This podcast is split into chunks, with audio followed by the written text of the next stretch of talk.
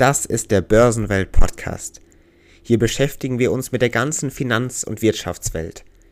Wie investiert man eigentlich richtig? Welche Anlagemöglichkeiten gibt es? Was ist zurzeit auf dem Kapitalmarkt los? Was passiert in unserer Wirtschaftswelt? Das und vieles mehr hier bei Börsenwelt. Ein eigenes Risikoprofil.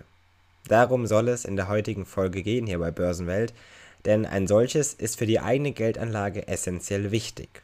Dabei ist es gar völlig egal, in welche genaue Assetklasse letztendlich investiert wird. Ohne ein solches festgelegtes, bestimmtes und oftmals oder in der Regel individuelles Risikoprofil ist eine eigene sinnvolle Anlage gar kaum möglich.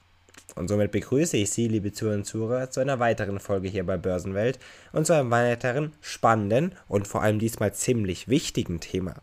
Denn das eigene Risikoprofil und die eigene Risikotragfähigkeit, damit sollte jeder Anleger und Investor sich beschäftigen, denn die, das Risikoprofil bildet gar die wichtigste Grundlage dafür, eine persönliche Anlagestrategie zu finden und eine für sich in den eigenen Augen gute Anlage zu finden.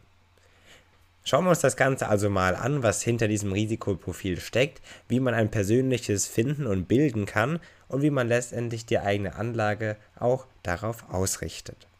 Generell ist es so, wer Wertpapiere kauft, der geht offensichtlich Risiken ein. Dabei gibt es ein objektives Risiko an der Börse, das besteht dann in den realen Kursschwankungen, die jedes Wertpapier und gar jeder Kurs erleiden muss oder damit umgehen muss. Und dazu gibt es ein subjektives Risiko. Das besteht dann quasi aus der individuellen Person und aus den jeweils individuellen Emotionen. Also individuell und emotional sind hier die Wörter, die im Vordergrund stehen. Wichtig und ganz grundlegend sollte man das sagen, die Anlagestrategie sollte zu einem selbst passen, zu einem eigenen Anlegertyp. Mit der eigenen Anlage sollte man zudem vor allem beruhigt sein, schlaflose Nächte und dergleichen sollten also nicht aufgrund einer Anlage und einer eigenen Investition mit einhergehen. Sonst besteht nämlich die Gefahr, dass aus Angst zum Beispiel zum falschen Zeitpunkt Anteile verkauft werden und somit Geld verloren wird. Hierbei wäre man dann eben bei diesem subjektiven Risiko, das in den individuellen und emotionalen Gegebenheiten steckt. Interessant ist hierbei ein Blick auf das, was der Finanzberater Rick Ferry sagte. Er sagte, die Risikotoleranz zeigt sich darin, welche Schwankungen und Verluste du ertragen kannst bevor du dein Verhalten änderst. Ziemlich interessant, denn das beschreibt das ziemlich gut und impliziert einerseits, dass viele Investoren sich von den Kursen und dergleichen gab so stark beeinflussen lassen, dass sie eben ihre Wertpapiere und dergleichen verkaufen und somit Verluste einhernehmen. Wichtig ist also, und das wird hierbei auch deutlich, die persönliche Risikotragfähigkeit. Und um diese Risikotragfähigkeit herauszufinden, lohnt sich ein Blick auf die ausgewählte Anlageform, denn das ist ja ganz wichtig dabei. Generell kann der Umgang mit Kursschwankungen ziemlich schwierig sein. Das hängt natürlich auch vom jeweiligen Investor und Anleger ab, aber viele Menschen überschätzen sogar ihre Risikotoleranz, also überschätzen quasi die Gefühle, die sie bekommen, wenn die Kurse stark fallen. Und oftmals bemerken sie dann erst, wenn sie nach mehreren Jahren der Gewinne einen beachtlichen Verlust erleiden, wie sie das wirklich beschäftigt und in ihre Substanz geht. Die Frage ist also, wie findet man sein eigenes Risikoprofil, dass genau solche Gefühle dann mit der Zeit und mit einhergehenden Verlusten nicht entstehen. Wichtig ist auf jeden Fall ein Zusammenhang mit der Anlageform zu finden, denn das macht es ja letztlich aus. Das Risikoprofil steuert die Anlageform. Und diese kann sich dann auch durch individuelle Gegebenheiten bilden, eben durch das Risikoprofil, das so individuell sein sollte. Grundlegend das kann man aber pauschal immer sagen. Nur auf eine Anlageform, auch wenn man diese gut findet, sollte nie ausschließlich gesetzt werden. Wichtig ist es also, das Vermögen aufzuteilen. In der Regel sprechen wir hier auch oftmals schon von Diversifikation in unserem Podcast. Und genau darum geht es also auch hier. Einzelne Wertpapiere wie Anleihen, Aktien oder auch Immobilien sind natürlich interessant und werden dann nochmals jeweils in verschiedene Assetklassen aufgeteilt. Mit der sogenannten Asset Allocation kann man dann seine eigene Anlagestrategie finden. Wir haben dieses Prinzip der Asset Allocation schon mal genauer in einer Folge besprochen. Hören Sie da gerne rein und erfahren Sie mehr über diesen Begriff und was genau dahinter steckt. Grundlegend lässt sich jetzt hier in unserer Folge sagen, dass es zwei Stufen quasi hier bei der Asset Allocation gibt. In der ersten Stufe entscheidet man, welcher Anteil des eigenen Geldes in risikobehaftete Anlagen gehen soll. Und man entscheidet, welcher Anteil in risikofreie Anlagen angelegt werden sollte. In der zweiten Stufe der Asset Allocation, also nachdem man zwischen risikofrei oder risikoarm und risikobehaftete Anlage entschieden hat, geht man dann in der zweiten Stufe der Asset Allocation darauf und beschäftigt sich eben mit den unterschiedlichen Anlageklassen, die dann mit passenden Produkten gefüllt werden sollen. Wichtig ist also, dass es einen risikoarmen oder risikoärmeren Teil gibt und einen risikobehafteten Teil. Der risikoarme Teil senkt in diesem Fall oder generell das Gesamtrisiko. Er gibt Sicherheit, während der risikobehaftete Teil in der Regel für die Rendite sorgt im Portfolio. Wichtig für den risikofreien Teil ist also, dass er das Risiko des Gesamtportfolios senkt. Er gleicht zum Beispiel Schwankungen und dergleichen aus.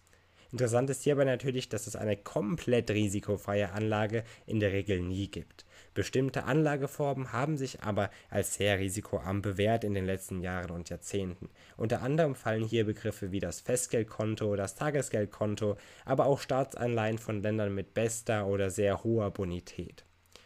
Der risikobehaftete Teil, der eben diesem risikoarmen Teil gegenübersteht, bringt dann quasi die Rendite. Man sagt auch, Rendite kommt von Risiko. Hierbei stehen dann Anlageprodukte wie Einzelaktien, ETFs, REITs, also Aktien oder Fonds auf Immobilien, Unternehmensanleihen, Kryptowährungen und auch P2P-Kredite im Vordergrund. Das heißt, man unterscheidet hier zwischen risikoarm und risikobehaftet und demnach unterscheidet man auch zwischen verschiedenen Anlageprodukten oder generell Finanzprodukten. Das heißt, wichtig ist es auf jeden Fall, eine eigene, eine persönlich richtige Balance zu finden zwischen diesen risikoarmen und risikobehafteten Anlagemöglichkeiten. Generell, und das kann man sich so merken, der risikobehaftete Teil soll die Rendite bringen, der risikoarme Teil bringt dafür die Sicherheit. Und somit gleicht sich das letztendlich aus, weshalb der Begriff der Balance dieses Zusammenspiel dieser beiden risikobehafteten und risikoarmen Gegebenheiten super beschreibt. Um das Ganze letztendlich zusammenzufassen, lässt sich also sagen, dass die eigene Risikotragfähigkeit, das eigene Risikoprofil sehr, sehr wichtig ist für die eigene Geldanlage. Es kann sich sehr, sehr individuell und somit stark von unterschiedlichen Anlagetypen unterscheiden. Wichtig ist aber, dass es gar immer einen risikoarmen und einen risikobehafteten Teil geben sollte, einfach damit diese sich gegenseitig absichern und man so selbst eine eigene persönliche Balance in der eigenen Geldanlage findet.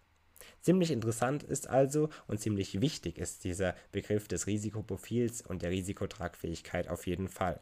Wir haben gelernt, was das mit der eigenen Geldanlage zu tun hat und wie entscheidend das letztendlich auch ist. Einerseits für das gewinnbringende, für das lukrative Verhalten der eigenen Geldanlage und natürlich aber auch für das eigene Mindset, für die eigene Denkstruktur eben, die mit der eigenen Geldanlage verbunden ist, da man sich vielleicht, das haben wir angesprochen, in Fällen der Kursverluste und dergleichen sonst so viel Gedanken machen würde, dass man damit Verlust verkaufen würde und dergleichen. Das wollen wir ja auch nicht. Und genau deswegen gilt es eben, sich ein solches Risikoprofil in den eigenen Augen ganz individuell zu erstellen und nach den eigenen Gegebenheiten und Maßstaben eben dann weiterzuentwickeln.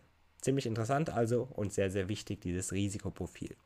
Falls Sie mehr über die Welt der Finanzen, der Wirtschaft und des Investments lernen möchten und erfahren möchten, schauen Sie gerne auf unserer Website vorbei. Eine Reise können Sie hier dann eben zu unserer Website nehmen. Börsenwelt im Internet einfach eingeben. Schauen Sie vorbei, informieren Sie sich weiter über die Welt der Finanzen. Ganz einfach eingeben. Natürlich können Sie auch am kommenden Donnerstag hier wieder einschalten, wenn wir uns mit einer weiteren Folge wieder hier an Sie wenden. Bis dahin machen Sie es gut, liebe Zuhörer und Zuhörer, und bis zum nächsten Mal bei Börsenwelt.